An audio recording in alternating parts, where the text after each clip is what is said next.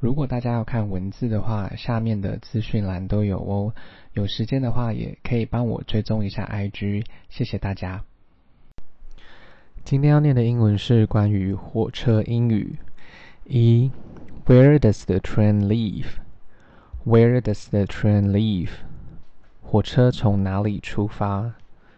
二，Where is the platform？Where is the platform？月台在哪里？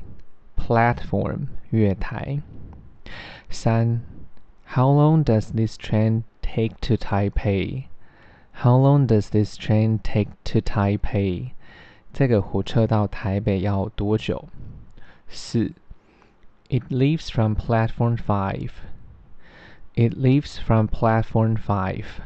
这个从第五月台出发。五。 The train will be delayed for ten minutes. The train will be delayed for ten minutes.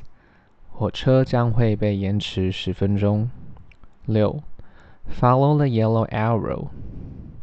Follow the yellow arrow. 跟着黄色的箭头。Arrow 箭头。七，It leaves from East Station. It leaves from East Station. 这个从东站出发。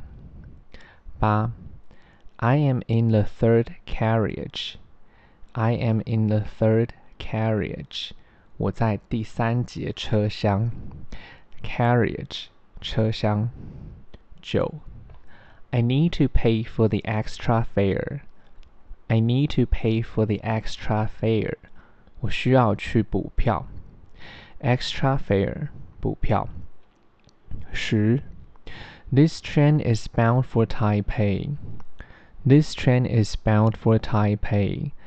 这台火车前往台北。十一，Show me your ticket.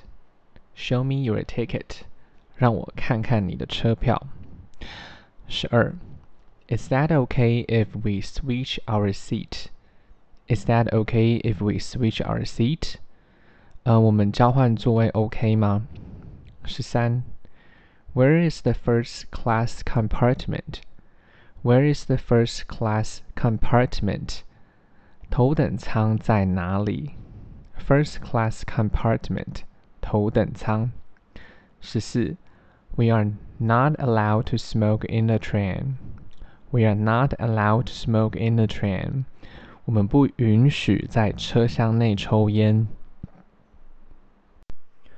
如果大家有时间的话，再帮我评价五颗星，谢谢收听。